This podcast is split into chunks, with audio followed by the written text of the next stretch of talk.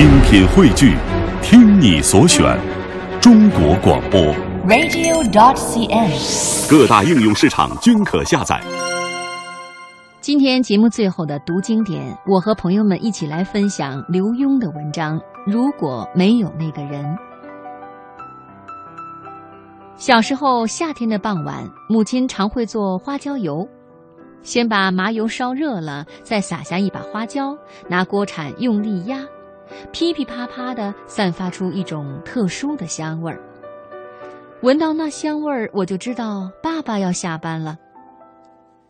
醋溜冬瓜是爸爸最爱吃的，清清淡淡的冬瓜汤，上面浮着一片花椒油，据说有消暑的功用。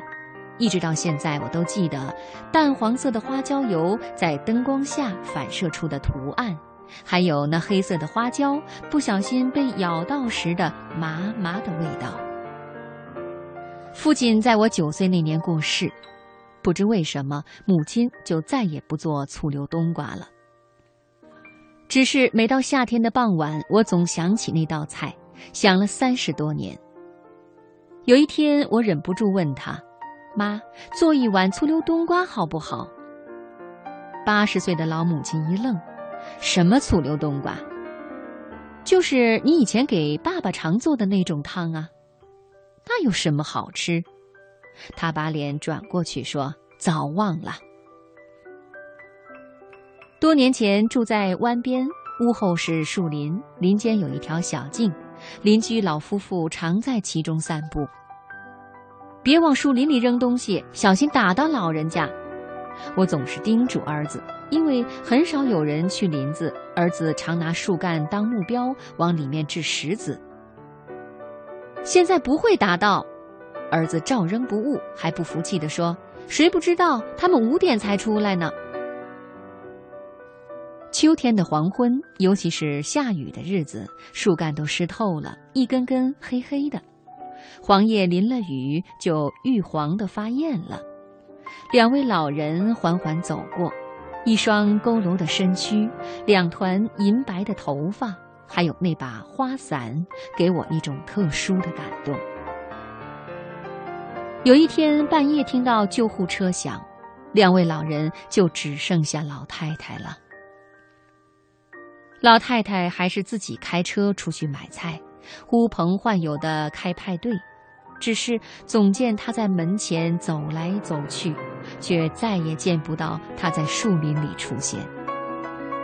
有一天，我问他：“好久不到后面散步了吧？”散步，他摇摇头说：“没意思。”有个五十多岁的女学生比年轻人还用功，规定画两张画，她能画十张。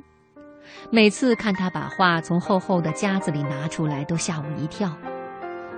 他的夹子特别大，也特别讲究，里面是三夹板，外面糊上布料，还有个背带和拉链。许多学生见到都问：“哪里买的夹子呀？好漂亮！”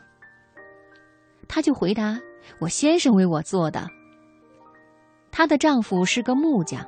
除了为他钉一张特别的画桌，还把房子向外加大，盖了一间有透明屋顶的画室。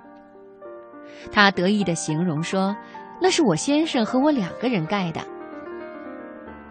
后来她丈夫患心脏病去世了，她还是来上课，还背那个大夹子，只是夹子打开时，常只有薄薄的一张草率的画。然后她直挺挺地坐着。看我为他修改。有一天，他突然蒙起脸，冲进厕所。接下来的日子，我没再见到他。听说他过得很好，只是不画了。自从妻子退休，就常在书房陪我。我写文章的时候喜欢安静，他只好默默地整理账单资料。怕他无聊，上次离家前，我特别拿了一本《红三代中国的女人》交给他，说这本书写得不错，我走了，你可以看看。他接过书就开始读。